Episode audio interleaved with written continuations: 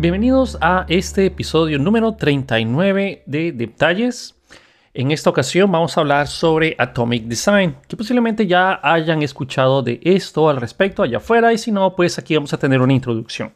Antes de comenzar con el tema, nuevamente quiero darles las gracias a todas las personas que eh, son patrocinadores de este episodio. Y estoy hablando de Juanmi, Orlando, Rodrigo, Mario, Sergio, Miguel, Luis, Marcelo, Amador, Oldemar, Juan Carlos, Hugo, David, César y Yomart. Muchas gracias por ser patrocinadores y sponsors de este episodio.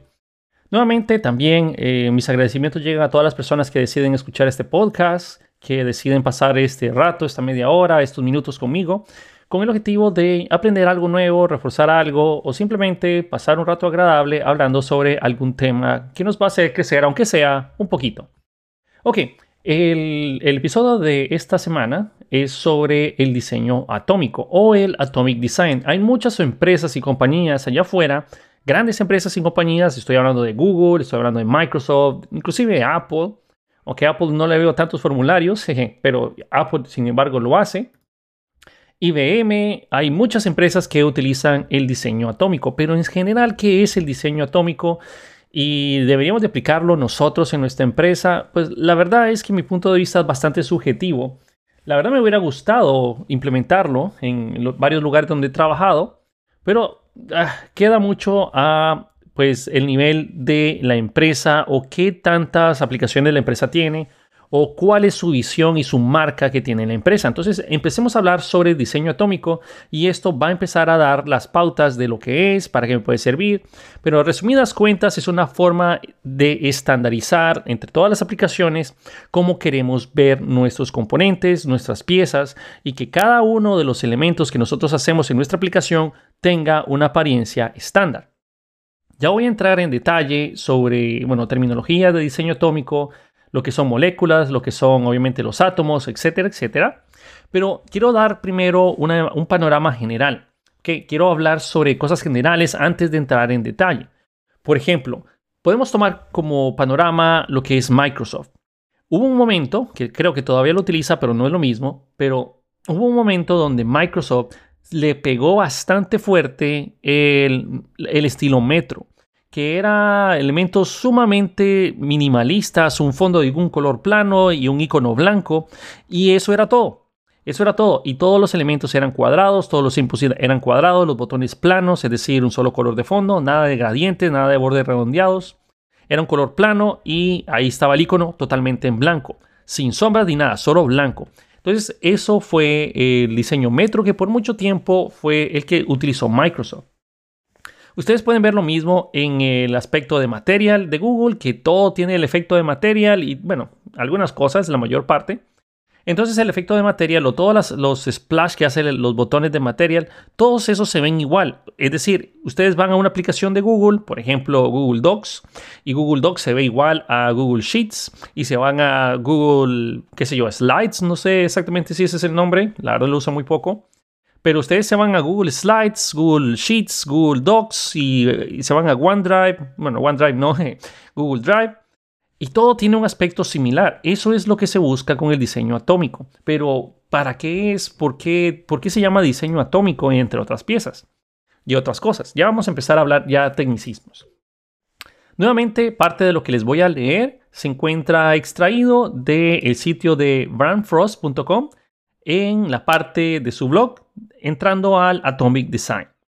Ahí ustedes van a ver que de ahí estoy sacando la mayor parte de la información que yo les voy a leer y también voy a dar obviamente mis puntos de vista, otros ejemplos como he mencionado anteriormente. Haciendo un poco de publicidad pagada hacia mi persona, eh, hoy sábado me aprobaron mi curso de React Pro.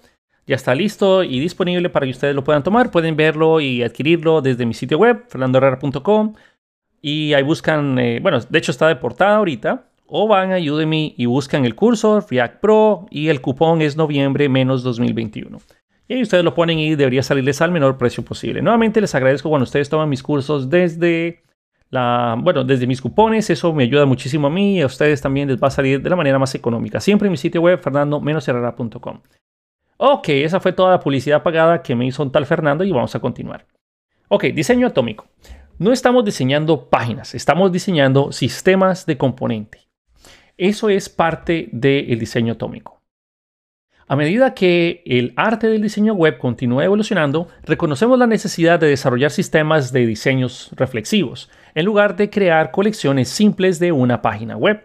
Se ha dicho mucho sobre la creación de sistemas de diseño, es decir, esto de sistemas de diseño, tal vez el nombre en español no sea eh, lo más típico, pero en inglés es Design Systems, lo cual estamos hablando de los diseños que aplican estas grandes empresas. En la verdad no importa si es una empresa grande o pequeña, pero las grandes empresas son las que marcan este tipo de patrones y nosotros pues lo seguimos, seguimos a los grandes. Entonces estamos hablando de ese tipo de diseño, que, los componentes se ven igual, que los inputs se ven igual, no importa en qué aplicación de Microsoft, tú puedes reconocer rápidamente que es una aplicación de Microsoft por el estilo, puedes reconocer que es una aplicación de Google por el estilo, puedes reconocer una aplicación de Apple por el estilo, a eso nos estamos refiriendo con Design Systems y gran parte se centra en establecer las bases de color, la tipografía, las cuadrículas, la textura y cosas similares. Este tipo de pensamiento es ciertamente importante, pero estoy un poco menos interesado en estos aspectos del diseño porque en última instancia son y siempre serán subjetivos. Últimamente me ha interesado más en qué se componen nuestras interfaces y cómo podemos construir design systems o sistemas de diseño de una manera más metódica. En busca de inspiración y paralelismo, seguí volviendo a la química. La idea es que toda la materia, ya sea sólida, líquida, gaseosa, simple, compleja, etc., está compuesta de átomos. Estas unidades atómicas se unen para formar moléculas, que a su vez se combinan en organismos más complejos para finalmente crear toda la materia en nuestro universo. Del mismo modo, las interfaces, estas están formadas por componentes más pequeños. Esto significa que podemos dividir las interfaces enteras en bloques de construcción fundamentales y trabajar desde ahí. Esa es la esencia básica del diseño atómico. Pero, ¿qué es el diseño atómico? El diseño atómico es la metodología para crear sistemas de diseño o design systems. Hay cinco niveles distintos en el diseño atómico. Estamos hablando de átomos, moléculas, organismos, plantillas y páginas. Ya vamos a entrar en detalle sobre cada uno de ellos. Empecemos con el punto más básico, los átomos. Antes se decía que los átomos era la, cosa más pequeña que hay en el universo y pues ahora han descubierto que hay cosas aún más pequeñas y ustedes pueden ir a ver más al respecto. En fin, los átomos son componentes básicos de la materia. Aplicando a las interfaces web, los átomos son nuestras etiquetas HTML, como una etiqueta de un formulario, una entrada o algún botón, algún input, qué sé yo, cualquier cosa. Y luego, también los átomos pueden incluir elementos más abstractos como paletas de colores, fuentes e incluso aspectos más visibles de una interfaz como animaciones, entre otras cosas. Al igual que los átomos en la naturaleza, son bastante abstractos y a menudo no son muy útiles por sí mismos. Sin embargo, son buenos como referencias en el contexto de la biblioteca de patrones, ya que puede proveer sus estilos globales presentados desde un punto de vista visual. Vamos a hablar ahora sobre las moléculas. Las moléculas comienzan por ponerse más interesantes. Aquí es donde ya empiezan a combinarse. Son más interesantes y tangibles cuando comenzamos a combinar estos átomos. Las moléculas son un grupo de átomos unidos entre sí y son las unidades fundamentales más pequeñas de algo compuesto. Estas moléculas adquieren sus propias propiedades y sirven como la columna vertebral de nuestro design system o nuestros diseños, bueno, sistemas de diseño. Por ejemplo, una etiqueta de un formulario, una entrada o bueno, un input o un botón no son demasiado útiles por sí, por sí mismos o por, por sí solos, pero combinados como un formulario o con un formulario, ahora pueden tener algo ya de interacción y algún aspecto visual que ya sabe y nosotros sabemos al verlo que es un tipo de formulario. Podemos plantear la combinación de esta, este label que diga ingrese su correo aquí un input que tenga obviamente el placeholder que diga correo electrónico y luego un botón que diga suscribir, suscribirse a mi newsletter. Ya ese formulario tiene un sentido, bueno, colectivo, pero por sí mismos no tendría absolutamente nada de sentido los, los átomos.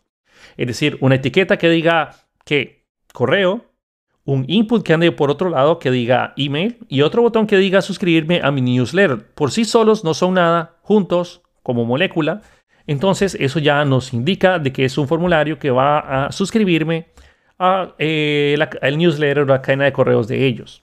La acumulación de moléculas a partir de átomos fomenta una mentalidad de hacer una cosa y hacerlo bien. Si bien las moléculas pueden ser complejas, como regla general son combinaciones relativamente simples de átomos construidos para su reutilización. Ahora pasemos a los organismos. Las moléculas nos dan algunos bloques de construcción con los que trabajar y ahora podemos combinarlos para formar organismos. Los organismos son un grupo de moléculas que pueden unirse para formar una sección distinta y relativamente compleja en nuestras interfaces de usuario. Por ejemplo, puede ser que ustedes tengan una imagen, pueden tener un label que a su vez tiene otro label al lado y otro label al lado y otro label al lado, luego viene un espacio y luego viene nuestro, nuestra molécula que ya habíamos creado de el suscribirse a nuestro newsletter podemos hacer todo un navbar o un header de nuestra página web o nuestra aplicación web combinando diferentes átomos, moléculas para construir este organismo. Estamos empezando a ser cada vez más concretos. Es posible que un cliente no esté muy interesado en las moléculas de un sistema de diseño, pero con los organismos podemos ver la interfaz final, cómo comienza a tomar forma.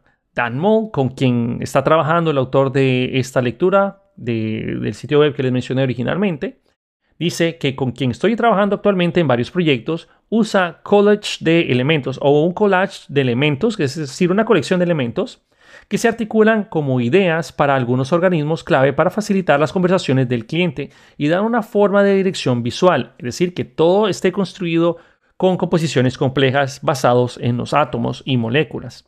Los organismos pueden consistir en tipos de moléculas similares y o diferentes. Por ejemplo, un organismo que sea el header de alguna página puede constar de diversos componentes como algún logotipo, alguna navegación principal, un formulario de búsqueda, un newsletter, por ejemplo, también, y lista de canales de redes sociales. Pero un organismo de rejilla de productos o un grid de productos podría consistir en la misma molécula, posiblemente conteniendo una imagen de producto, un título de producto y precio repetida una y otra vez. La acumulación de moléculas u organismos fomenta la creación de componentes autónomos, portátiles y reutilizables. Pasemos ahora a las plantillas.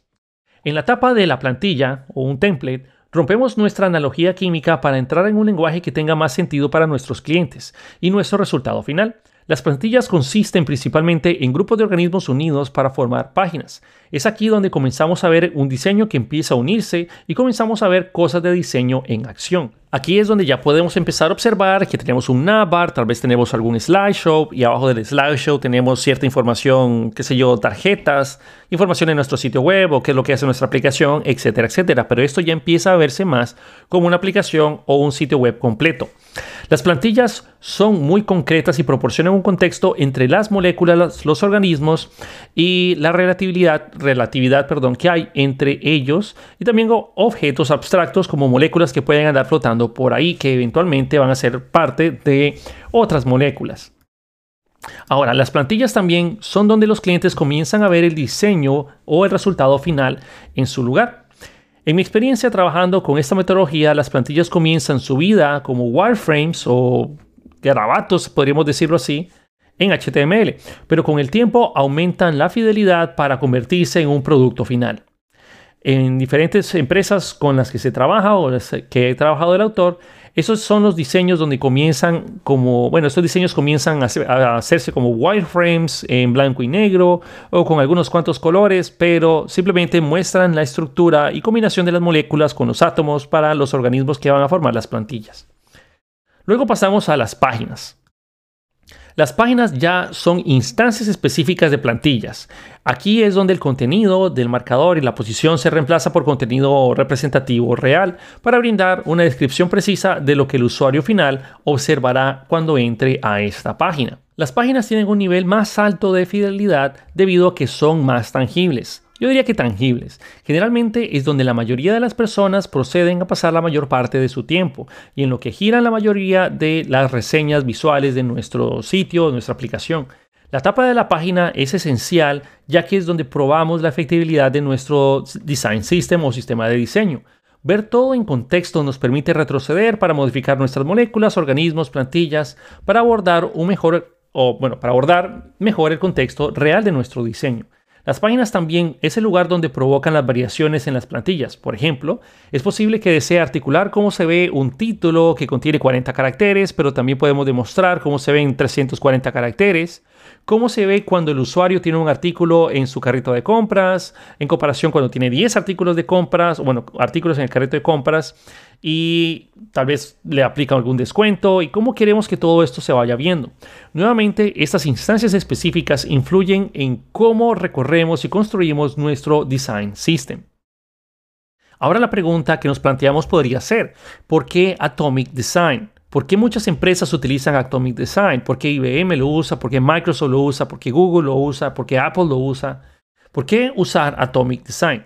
En muchos sentidos, así es como hemos estado haciendo las cosas todo el tiempo, inclusive cuando no estamos pensando conscientemente que estamos aplicando el Atomic Design. El diseño atómico proporciona una metodología clara para que eh, nosotros elaboremos nuestro sistema de diseño de una manera estándar.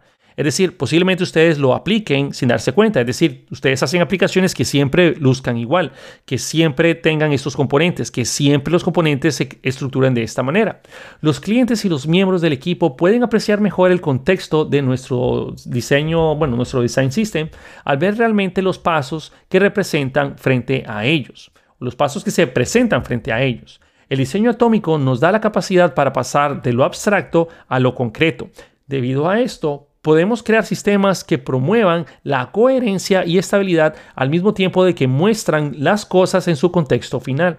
Y así, al ensamblar en lugar de, desconstruir, estamos creando un sistema de principio en lugar de los patrones que se van a realizar después de haberse hecho. Ahora, para empezar a cerrar y aterrizar el tema, el Atomic Design es muy popular en las empresas grandes porque tienen muchas aplicaciones que son consumidas por muchos usuarios. Muchos usuarios cuando están trabajando con aplicaciones de Microsoft, que ya investigué un poquito, es Fluent Design System. Ustedes lo pueden encontrar en microsoft.com slash design slash fluent. Pueden verlo ahí. Y Fluent Design es el que actualmente está usando Microsoft para sus aplicaciones. Ya no es Metro, es Fluent Design.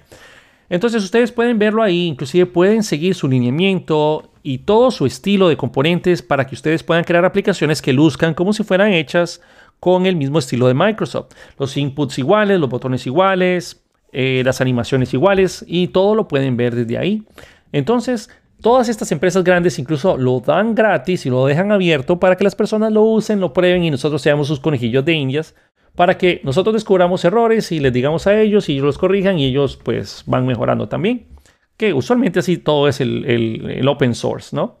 Pero en fin, en pocas palabras, nuevamente aterricemos en los componentes principales del diseño atómico que se compone de átomos, que ya sabemos que los átomos es la parte fundamental de nuestro design system, en el cual si nosotros lo hacemos bien, decir, tomamos un input y vamos a decir, ok, este input recibe estas propiedades y puede lucir de esta manera y esta es su estructura. Entonces, cuando ya tenemos bien estructurados nuestros átomos, pasar a crear moléculas, que es una combinación de átomos, nos permite a nosotros poder reutilizar esas moléculas en futuros componentes o futuros organismos. La idea de las moléculas es que cuando ustedes necesiten, por ejemplo, algún tipo de formulario, o cuando ustedes necesiten algún tipo de bueno, reutilización de varios, de varios átomos, rápidamente ustedes toman su molécula, la colocan y listo, ya está. O si ustedes necesitan colocar otros inputs y esos inputs tienen que ser todos iguales, entonces usamos nuestros propios componentes. Un ejemplo bastante fuerte de este tipo de patrones es Ionic nuevamente, porque cuando ustedes quieren hacer algo en Ionic, ustedes usan sus propios componentes de Ionic, sus propios átomos, o bien pueden usar sus moléculas u organismos que ya están creados para que ustedes simplemente los tomen, los usen y ya están aplicando ese diseño. Luego tenemos organismos nuevamente, plantillas que son relacionadas más que todo a los wireframes o a los diseños previos que nosotros hacemos en nuestras aplicaciones. Y las páginas que es donde ya tenemos información un poco más real colocada. El Atomic Design lo que busca nuevamente es ayudarnos a que nuestras aplicaciones y nuestro diseño siempre luzca igual y que sea tolerante a los cambios. Si ustedes, imagínense qué, qué sería, qué dolor de cabeza sería si ustedes al día de mañana dicen, ¿saben qué? Bueno, lo que le pasó a Apple en su momento con el iOS 6 al 7, que fue un salto dramático, inclusive lo que fue Microsoft del Metro al Fluent Design, entre, eh, entre otras compañías. Pero cuando ustedes están en un punto donde hay que hacer un cambio bastante drástico, si ustedes están trabajando con el Atomic Design, es mucho más fácil atacar el diseño del Atomic Design, es decir, en los átomos, y estos átomos indirectamente van a acomodarse a las moléculas, organismos y demás. No quiere decir que si se aplica correctamente el Atomic Design, nosotros no vamos a tocar plantillas y páginas o bien los organismos.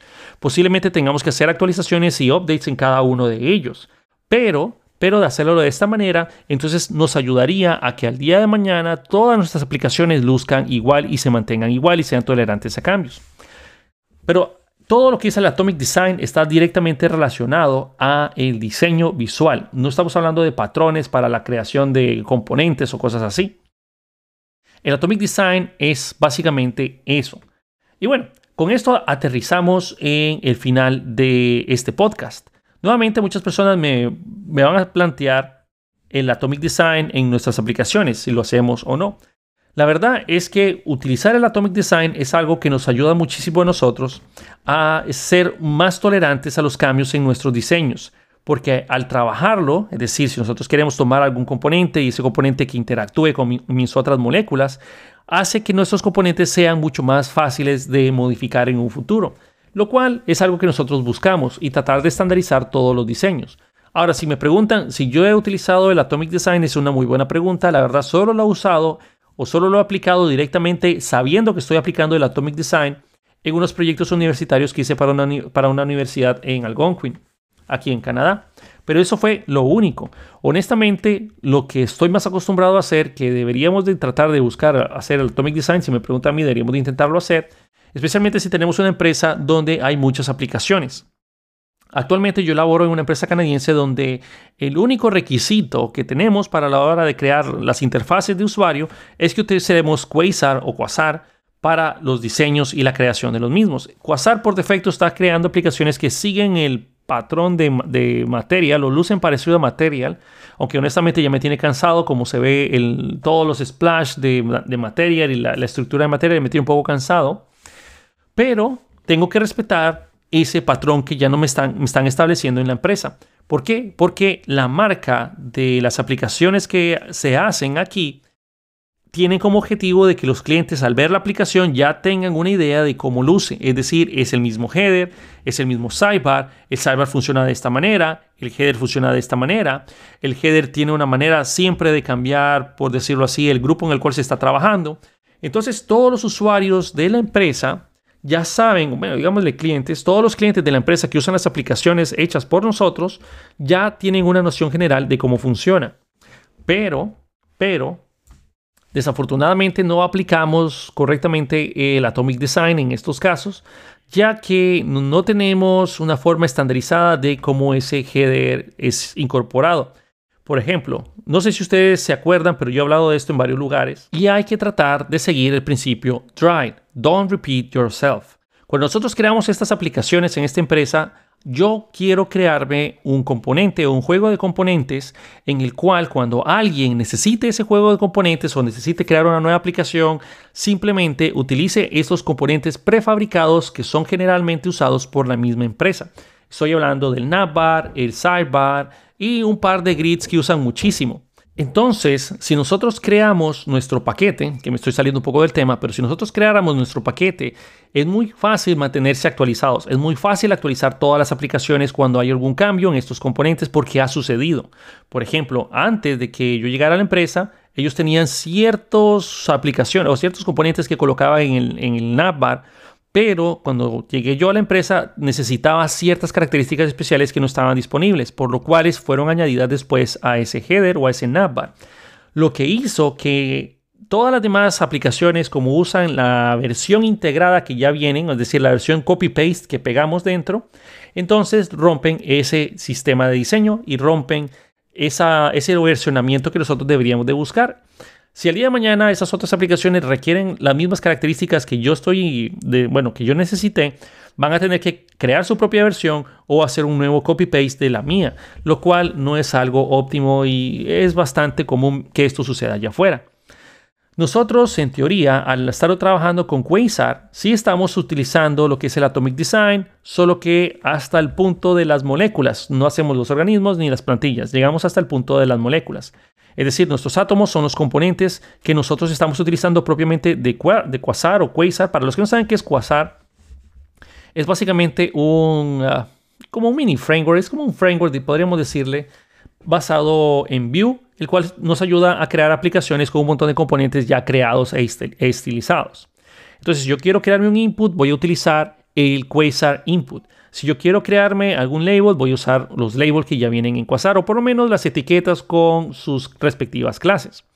Las clases de CSS que me ofrece Quasar. Si yo quiero crearme algún search, algún slider o quiero ocultar un elemento y que luego se expanda, entonces utilizo este tipo de arquitectura que ya me ofrecen. Uso los átomos y las moléculas que ya nos ofrece Quasar para crear nuestras aplicaciones. Me gustaría que llegáramos al punto de los organismos, es decir, que ya tenemos nuestra colección de moléculas que cuando yo necesite, por ejemplo, mi navbar, mi sidebar, mi grid, mi sistema de información que voy a usar para mostrarla, me gustaría simplemente tomar ese organismo y mostrarlo y que si el día de mañana esto cambia, simplemente modifico el organismo y todos mis organismos que están basados en el mismo luzcan igual.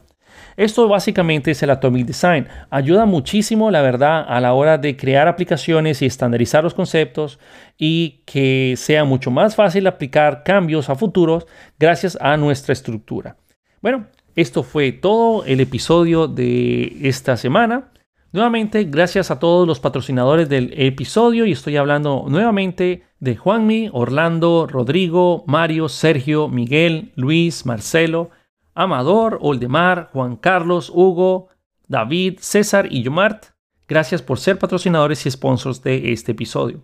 También a todas las personas que deciden sacar un rato en la mañana, tarde, noche, para camino de trabajo, en donde sea que ustedes saquen un rato para escucharme. Muchas gracias a todos ustedes que me dan la motivación para seguir trabajando en estos episodios cada semana.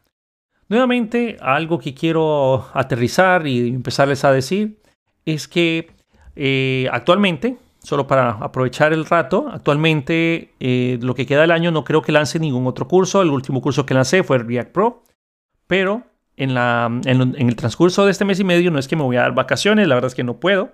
Pero mi idea en, la próxima, en el próximo mes y medio que tengo, o los dos meses, lo que es noviembre y diciembre, pero me quiero enfocar directamente a tratar de hacer actualizaciones gratuitas, añadir contenido nuevo, a crear nuevos videos para YouTube. Quiero cerrar el año añadiendo más información y contenido extra a los cursos que ya tengo o actualizando los cursos que ya tengo. Voy a hacer lo más que pueda en el poco rato que me queda libre, porque se acordarán, muchos de ustedes saben que como estoy trabajando en esta empresa canadiense, me quita la mayor parte de mi tiempo. Y digo que me quita, no que me invierte, porque la verdad es que estoy aprendiendo, estoy aprendiendo algo, pero no estoy aprendiendo lo que me gustaría o no estoy aprendiendo tanto como me gustaría. Pero Nuevamente, este tiempo que me queda libre, trato de aprovecharlo más que puedo. Las dos horas al día que me quedan, trato de aprovecharlas lo más que puedo para crear material para ustedes. Nuevamente, espero que el episodio de hoy les haya gustado, que hayan llegado bien a su trabajo o que estén pues tomándose su taza de café. Y nos vemos en el próximo episodio de Detalles. Hasta la próxima.